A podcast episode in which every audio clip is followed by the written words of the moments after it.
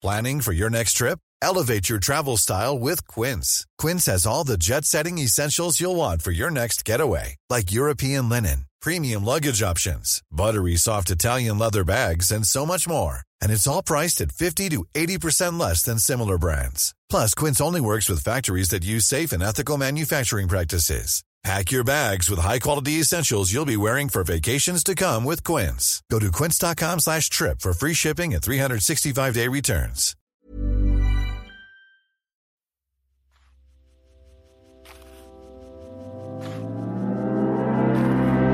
Das ist Abhören mit Mieze, Und Ralf.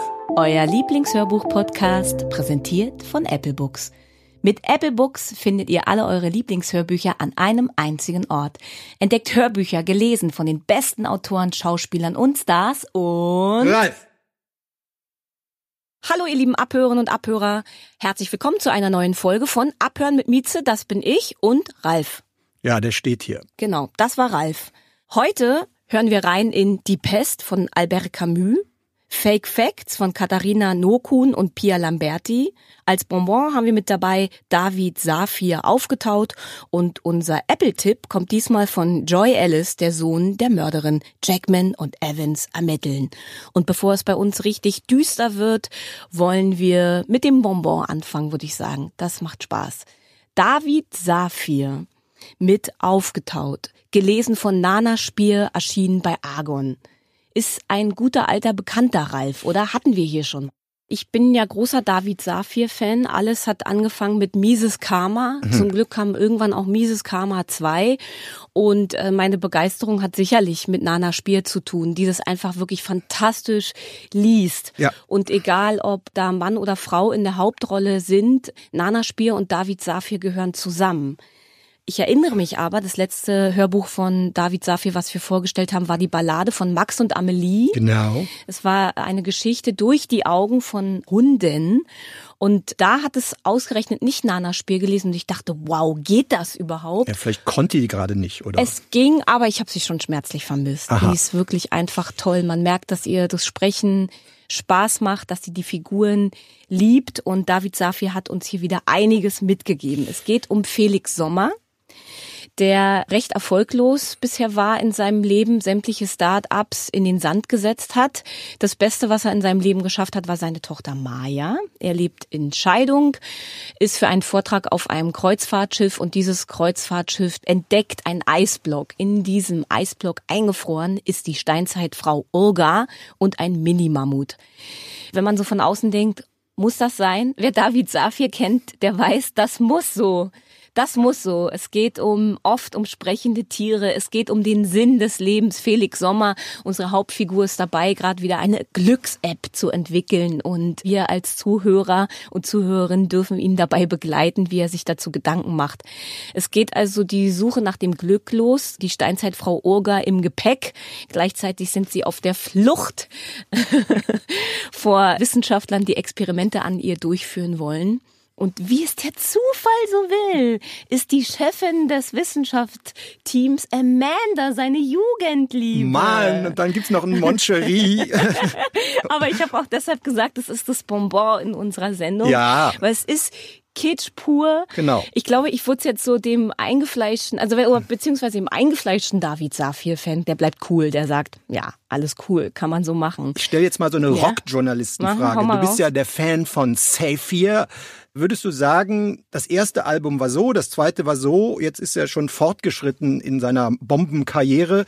Kannst du da bei jedem Schritt mitgehen oder hält er sein Level oder macht er Winkelzüge, die auch dem Fan mal nicht gefallen oder boah, das war jetzt aber wieder geil? Ich finde witzig, dass einem so ein Autor und so eine Story so vertraut werden kann. Also, aha, jetzt die Wendung, ah, jetzt kommt bestimmt das und David Safir hat auch so seine Sätze und Bilder, die er so liebt, die er auch abruft und sich nicht davor scheut, sich selbst zu zitieren. Ich würde sagen, wenn man ganz neu einsteigt in dieses Universum und wenn ich so jemand vorsichtig ranführen möchte, obwohl bei David Safir springst du ins kalte Wasser oder lässt es, ne? Weil die Ja. sind schon speziell, man muss sich halt auf dieses Thema einlassen. Aber ich würde eher so mit Mises Karma, um Mises Karma 2, es geht super oft um Seelenwanderung, Wiedergeburt, es geht um den Sinn des Lebens, aber halt als Komödie. Weißt du? Ja. Happy Family zum Beispiel äh, habe ich Ja. sehr gemocht. Kam als Anime ins Kino, war super erfolgreich, hat auch prima zu dem Stoff gepasst. Mhm. Diese Bücher und Hörbücher sind schon recht filmisch geschrieben, aber wem haben wir es zu verdanken? Nana Spier. Dieses Äh. eingefleischte Team. Verstehe.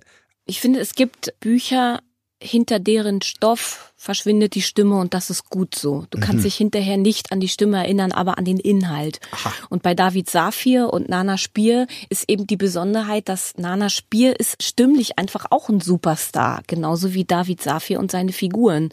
Es gibt auch mit Hannes oder 28 Leben Bücher von ihm, die ganz anders geschrieben sind, einen ganz anderen Ton haben und man muss sagen, in Anführungsstrichen, die leistet er sich. Ja. Er hat irgendwie ein Image, damit verbinden ihn die Leser und auch die Hörer und die tun sich schwer zu sagen, dieser Mann, dieser Mensch, der Autor kann auch einen anderen Stoff.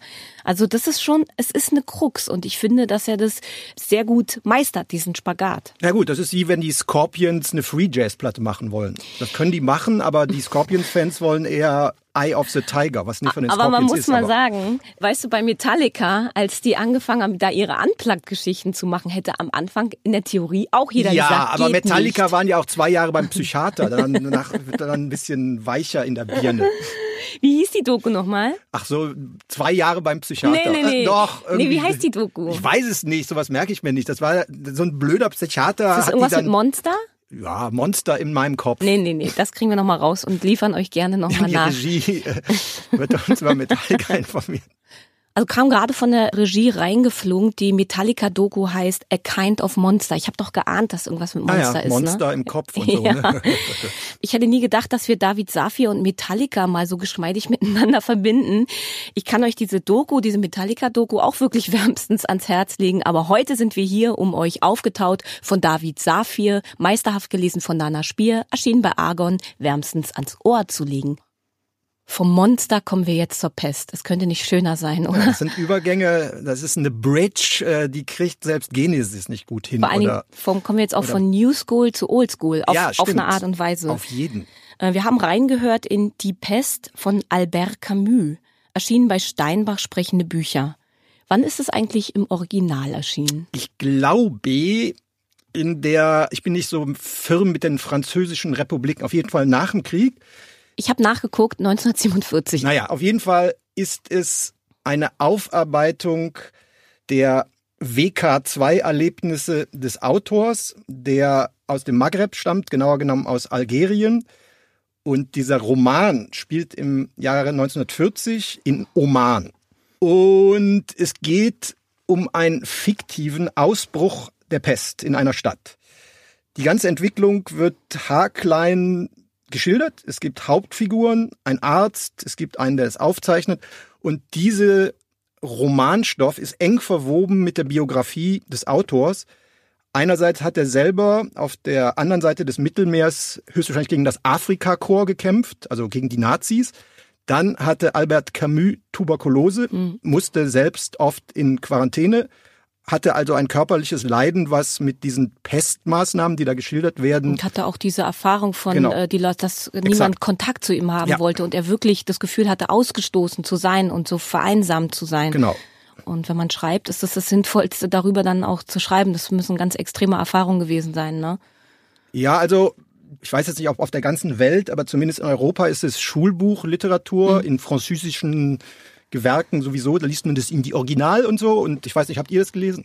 Wir haben Albert Camus behandelt und die Pest als eins davon. Außerdem Verstehe. auch, ich habe Albert Camus kennengelernt mit Der Fremde. Okay. Und L'étranger. genau, und im Grunde genommen ist es entweder man taucht ein in diese Art, wie er schreibt. Er schreibt ja so unglaublich dicht. Und es ist ja so, du siehst ja alles so plastisch vor dir. Und wir hatten es gerade eben. Ich finde, dass äh, Ulrich Mattes liest es in dieser Die sind ja Version. Und er liest es so, man vergisst Ulrich Mattes. Man ist vor Ort, man ist bei den Personen, die unterschiedlichen Hauptfiguren, die behandelt werden. Man sieht sie vor sich. Das sind Menschen, die man begleitet. Und ich finde ich schon eine ganz schön starke Kunst. Also die Hauptfigur, also das Personaltableau ist reich, ist ja, Ja. ein Arzt, der Ja. sich so altruistisch in diesen am Anfang fängt es ja mit Ratten an, ne? erst Ratten, dann Menschen und so. Und der Hauptprotagonist ist halt ein Mensch namens Dr. Rieu, wenn wir nicht das richtig ja. ausgesprochen haben. Und ich dachte mir immer, der äh, Mattes, das ist dieser Doktor. Das passt total, ja. ne? Ja, finde ich auch. Was ich krass finde an der Schreibweise von Camus und der Sprech- oder der Leseart von Ulrich Mattes ist, dass obwohl das Thema so düster ist ne, und auch bedrückend. Und es ist wirklich harter Tobak, erzeugt es einen düsteren Sog ich konnte nicht davon lassen. Und obwohl man schon völlig fertig war, das finde ich total interessant, so wie wenn man einen Film anschaut und denkt, oh, das ist echt hart und aber der geht nur noch eine halbe Stunde, das gucke ich mir jetzt an und der hat Überlänge, egal, ich bleib jetzt dran. Das fand ich wirklich interessant. Meinst du, es hat was mit der Zeit zu tun, in der wir jetzt uns die Pest nochmal angehört haben, weil man selber eben in Zeiten mit Corona dieses ja, also Albert Camus war ja in Zeiten, wo man als Oberschüler nach Paris fuhr und so tat, als wäre man Existenzialist. Da hatte das so einen popkulturellen, also so junge Nick Caves vor Nick Cave. Die haben das dann gelesen und irgendwie gedacht, sie sind irgendwie in einem Jazzfilm in Paris. Ich würde mal behaupten, Fachleute mögen mich dann Leserbriefe schreiben oder Lesermails. Der war eine Zeit lang so ein bisschen out und jetzt, ich habe mal Pressecheck gemacht, in Österreich haben zum Beispiel 100 Prominente das nochmal neu szenisch eingelesen. Also das heißt, der wird gerade neu entdeckt und die Interpretation ist natürlich Corona. Guck mal, da hat das einer schon erkannt. Ich halte das, ich bin kein Experte, aber für bisschen zu viele Interpretation, weil dieser Roman ist geschrieben aus dem Blick des Zweiten Weltkriegs und Resistance und bla bla bla dass das jetzt eine Parallele mit einer komischen Schnupfenepidemie ich weiß nicht. Also da gehen den Interpretationsmenschen die Pferde durch. Also es ist gut, dass der Stoff jetzt wieder hochpoppt, aber ich finde, mit Corona hat das nicht wirklich was zu tun. Es ist so hoch gepoppt, dass es sogar zwischenzeitlich wieder auf Platz 10 bei Amazon war ja. und auch vergriffen. Gut für die Erben. Ich würde schon sagen, die Parallelen sind offensichtlich, zumindest sind die Fragen, die wir uns stellen, ja, die gleichen. Also ein, ja. wir reden von Pandemien ja. und auch die Frage, wie gehen wir kurz-, mittel- und langfristig damit um? Also wie ist die Versorgungslage? Was für Gedanken macht man sich eigentlich, wenn man selbst an so einem Infekt, an so einem Virus versterben kann oder Menschen, die man liebt? Wer kann wie übertragen? Es sind schon alles ähnliche Fragen. Wie nah oder wie weit voneinander entfernt muss oder kann man leben? Ne? Ja gut, das stimmt, hm. weil das ist ja auch das, äh, der Stoff, das ist ja ein Kontinuum, da wird ja eine richtige Geschichte erzählt und ein längeres Ding ist, dass dann diese Fantasy-Stadt, die wird komplett isoliert. Das heißt, man hat wie in so einem modernen Gruselfilm, die Leute sind mit oder ohne Pest, Ärzte, Helfer, Krankenschwester sind quasi auf sich selber gestellt und die müssen auch ein eigenes Regelwerk, wie sie mit dem Tod umgehen können. Ich glaube, dass es gerade in so mhm. super schwierigen Zeiten, ja. Krisenzeiten, so wie jetzt, dass man auf der Suche ist nach Musik, nach Literatur, nach Hörbüchern, nach Gesprächen und Fragen einfach, mhm. weil man in einer Zeit lebt und in Umständen lebt, auf die man selber gar keine Antworten hat. Man ist also auf der Suche. Wo ist mein Platz hier eigentlich? Wie finde ich das? Wo, was für konkrete Fragen habe ich? Wo kommen meine Ängste her? Und es hilft, finde ich schon dann, so ein Buch wie Die Pest nochmal vielleicht auch zu hören. Ich finde es tatsächlich hier obwohl wir hatten es oft, es ist natürlich noch intensiver als ein Buch, aber ich fand es hier extrem gut, das zu hören von Ulrich Mattes. Ich habe mich so an die Hand genommen gefühlt. Kennst du das? Ja, ja, klar, Beim auf jeden Buch Fall. Weil es ist ja kein easy-going Stoff, genau. hast du ja selber gesagt. Also genau. das ist sprachlich sehr verdichtet. Wir können uns vielleicht darauf einigen, dass Herr Camus in diesem Stoff, den wir gerade besprochen haben, der Vordenker ist. Also der hat sozusagen ein Tableau entworfen, was jetzt plötzlich, also das spielt ja 1940, 80 Jahre später in, unter ganz anderen technischen Bedingungen ähnlich sich darstellt. Ja. Ja. So, ihr Lieben, das war unsere Gedankenflut zu Albert Camus, Die Pest, gelesen von Ulrich Mattes, erschienen bei Steinbach sprechende Bücher. Wir sind auf eure Gedanken gespannt. Hört mal rein. Es bleibt spannend. Wir kommen jetzt nämlich zu Fake Facts von Katharina Nokun und Pia Lamberti, erschienen bei Lübbe Audio. Und wir haben es hier wieder mit einer Autorinnen-Lesung zu tun. Katharina Nokun liest selbst. Ja, also ich würde mal vermuten, Frau Nokun hat schon öfters mal Radio gemacht. Und wir hatten ja in früheren Sendungen oft gesagt, dass gerade bei Sachbüchern eine gewisse authentische Stimme dann noch authentischer ist. Jetzt rein audiophil muss ich leider sagen, die ist nicht so die Sprecherrakete, muss sie aber vielleicht auch nicht, aber da würde man dann in der Haltungsnote ein kleines Minus geben. Mhm. Aber um das jetzt ganz sofort hier positiv, das ist ja auch eine Faktenschlacht, obwohl es um Fake Facts gibt. Jetzt in einer besseren Welt, da gibt es ja auch um Budgets, hätte man das vielleicht von jemand lesen lassen dann wäre es noch toller gewesen. Kann es daran liegen, dass es auch ein, sagen wir mal, brandaktuelles ja, Thema ist? ist? sehr schnell vom Hof genau, ne? gegangen. Ne? Es, genau, so ist es aber auch. Ja. Äh, Verschwörungstheorien, genau. Theorien, Fake Facts sind seit ein paar Monaten spätestens. Ja, ja sagen wir schon im deutschsprachigen Raum. Ja. Äh, Im, amerikanischen kann man ganze Bibliotheken äh, dazu finden, ja. ne? Ja. Aber das Thema Aluhüte ist ja bei uns gerade wieder. Gar, ich wusste lange nicht, was ein Aluhut ist. Also das war so, alle jungen Leute sprachen von Aluhüten. Ich musste dann erstmal nachgucken. wie fandest du denn das Buch als Handbuch oder wie hast du es konsumiert? Als Vademekum. Also erstens mal einige Sachen wusste ich. Also ja. die haben sozusagen das Ganze in so einem Erzählstrang wird das aufgerollt. Es gibt Beispiele, es gibt, wo kommt was her, weil viele dieser sogenannten Theorien, wie zum Beispiel, dass es eine jüdische Weltverschwörung gibt, das stammt aus der Zeit des Zarenreiches. Da wurde so ein Buch zusammengekloppt, das hat damals der Vorgänger des KGB gemacht. Und diese jüdische Verschwörung mit Geld und Bank und die kontrollieren alles, das hat sich über Jahrzehnte, fast über ein Jahrhundert gehalten. Also diese heutigen Verschwörungstypen basieren sich immer noch auf einem Buch, was der Geheimdienst politisch eingesetzt hat. Also das heißt, das vererbt sich von Generation zu Generation.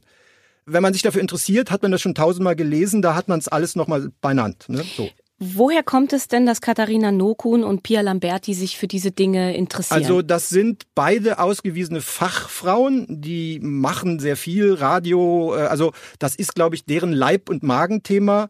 Und ich würde mal sagen, die hatten so viel Stoff, da war ein Buch schnell gemacht. Und ich sage das jetzt nicht, dass die das mit heißer Nadel, aber wenn man zum Beispiel seit zehn Jahren in einem Stoff zu Hause ist, dann hat man das Zeug eigentlich parat und dann muss man das ordnen und vielleicht einen Erzählstrang oder sowas geben. Mhm. Und das ist, äh, sagen wir mal, es geht ja auch darum, wenn man kompakt Informationen haben will dann hört man das und ist zumindest gut informiert. Das muss ja dann kein Wortkunstwerk im Sinne von Sprechkunst sein. Findest du, dass es sowas ist wie Infotainment? Nee, also dafür ist es dann wiederum zu komplex. Also die machen das jetzt nicht easy locker, so die unsere kleine Verschwörungstheorie. Also es ist jetzt kein lustiges Taschenbuch für Ganz genau. Trump, also nicht Titanic oder genau. so. Genau, man merkt eben, das ist schon auch deren Job ja. und äh, deren Expertise.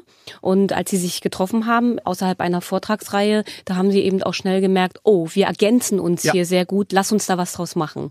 Genau. Und das war eben kurz entschlossen und die haben ja anscheinend auch sehr, sehr schnell ein Team gefunden, äh, was das befürwortet hat. Was mich zu der Frage bringt, glaubst du, man kann aus jedem Buch ein Hörbuch machen? Hm. Weil das war also, ja zuerst auch ein Buch und ja, ist dann ein Hörbuch klar. geworden. Also äh, ich glaube, nein. Also das ist ja einerseits so eine wirtschaftliche Abwägung und gerade bei Sachbüchern gibt es oft in den Verlagen oder diese Hörbücher, also aus den Papierbüchern, können wir daraus ein Hörbuch machen, werden Sachbücher öfters liegen gelassen, weil der Entscheider sieht daraus keine gute Erzählung. Das ist vielleicht zu linear oder zu, also man kriegt da keinen Swing rein oder das Thema ist, weil es gibt ja viele Sachbücher, die sind irre speziell. Da kaufen dann 6000 Steuerrechtler dieses Buch, aber nur 6000 Steuerrechtler. Schon der daneben, den interessiert das nicht mehr.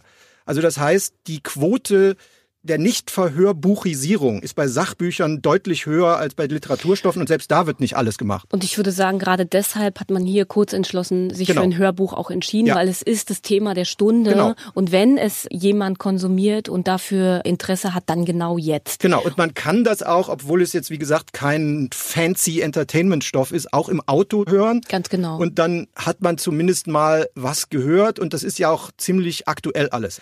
Insgesamt hilft so ein Hörbuch oder so eine Literatur einem dabei wieder sen selber sensibler zu sein Ja. in der Art und Weise, wie man Medien konsumiert und wem man vertraut. Was ist deine eigene Meinung? Was hast du dir angelesen? Wo kommt dein Weltbild eigentlich her? Ich würde es genauso machen wie du beim Autofahren oder überhaupt, wenn man unterwegs ist, finde ich, kann man das schon gut hören und sich dann vielleicht eher auf ein paar Kapitel einschießen und selber nochmal tiefer graben und auch ins Gespräch gehen zu Hause mit Freunden, mit der Familie, weil es sind alles super wichtige Geschichten, die da besprochen werden müssen. Ja, weil es gibt ja auch so ein merkwürdiges Phänomen, was gerade Männer über 57 oder 53 oder über 60 äh, befällt, die sagen, ich habe 40 Jahre den Spiegel gelesen oder von mir ist auch die FAZ oder die Süddeutsche, den glaube ich jetzt nicht mehr.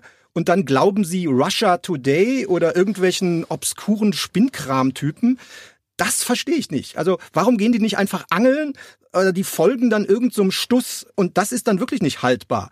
Wirklich, die sind normale bis sie 60 oder so und das ist meine wissenschaftliche Beobachtung. Ich weiß nicht, ob es auch Frauen gibt, die dann frei drehen, aber auf jeden Fall auf den Demos sind immer dieser Typ Mann.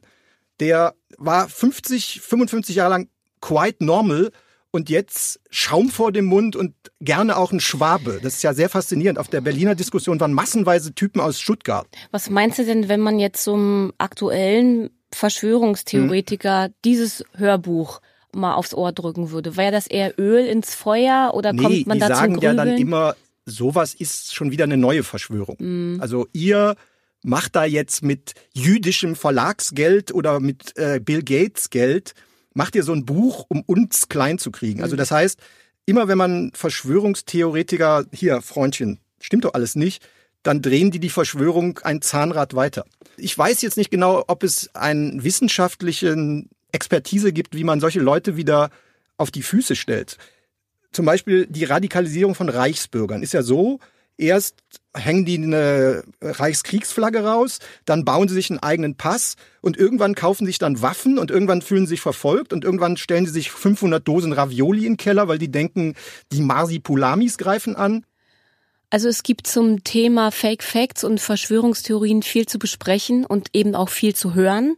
Ähm, wenn ihr wollt, macht den Anfang mit dem folgenden Hörbuch. Es heißt Fake Facts, ist von Katharina Nokun und Pia Lamberti, erschienen bei Lübbe Audio und Katharina Nokun liest selbst.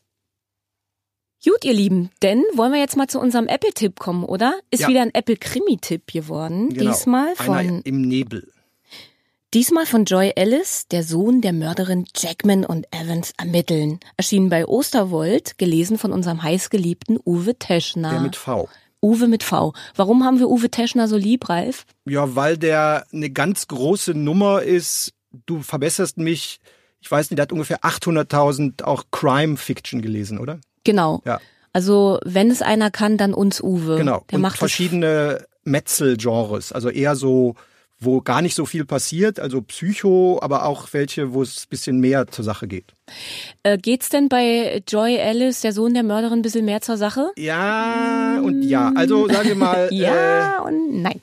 äh, in der Crime Range, Ja. wie wir im Krimi-Club sagen. Wollen wir also, die mal uns besetzen? Was ist denn, also eins ist ganz wenig Gemetzel. Was genau. wäre denn also eins? sagen wir mal, Miss Marple ist äh, noch minus eins. Minus Oder- eins und was und ist auch zehn? hier der, äh, es gibt auch diesen Krimi da, der in der englischen Countryside, der im Fernsehen kommt. Ähm, hier, Barnaby. ja, genau. Barnaby ist so, da ist da zwar mal eine Oma tot, aber es geht eigentlich um Teetassen und komische Klamotten. Ja, wir haben die Range und da ist es so, also wenn schlimm 10 ist und Cozy Crime oder Miss Marple bei 0 oder minus 1 ist das so bei 4,3. Also das heißt, das Verbrechen wird auch so mittel geschildert, aber da wird nicht alle zehn Seiten wird einer gevierteilt oder so. Also das ist, ich würde es mal ein neues Genre erfinden, ein Atmo-Krimi. Atmo-Krimi ist ja Atmo-Krimi, geil. weil das spielt, also irgendwann spielten ja alle Scotland Yard Krimis in London, ne, mit Bobby und Nebel und Toten Augen von London, der Frosch mit der Maske und so weiter. So, das war abgefrühstückt. Dann ging's nach Manchester, da hatte man einen anderen Akzent, einen Rosan Akzent, äh, oder nach Yorkshire, da wurde auch mal ein Bergmann weggefrühstückt. Und dieses Stück, das wird ja, ist ja auch verfilmt, Serie, großes Thema in England, hier kommt's gerade so, das spielt in Lincolnshire. Musste ich nachgucken. Das ist fast bei Schottland, aber noch auf der englischen Seite. Und die Morde, oder in diesem Fall, spielt im Lincolnshire Fen. Und Fen ist sowas wie eine Heide, Moorlandschaft, also so, da wabern die Nebel und diese zwei Hauptfiguren sind so die typischen, eigentlich Großstadttypen, ein Mann und eine Frau, die da in der Provinz durchs Moor jonglieren. Und ich glaube, die Kunst an diesen Sachen ist der Fall, also der rote Faden, der Narrativ und die Kunst, die die Frau Alice, die ja lustigerweise früher in einem Blumenladen gearbeitet hat und dann in einem Buchladen und wie viele oder wie einige Krimi-Autoren erst im Herbst oder im Spätsommer ihres Lebens angefangen hat, öffentlich zu schreiben. Ich glaube, die ist jetzt so fast um die 70 oder so und die schreibt mehrere Serien und das ist ein neues Ding, was auch in Serie geht, macht man ja im Krimi immer so und die kann gut mit Atmosphären, also so Kleinstadtbedrückung und dann wie sich diese Protagonisten dazu verhalten. Ich finde, Atmo-Krimi passt total ja. super gut. Also man merkt schon, nach ein paar Kapiteln ist es die Atmosphäre, in der ich mich wohlfühle.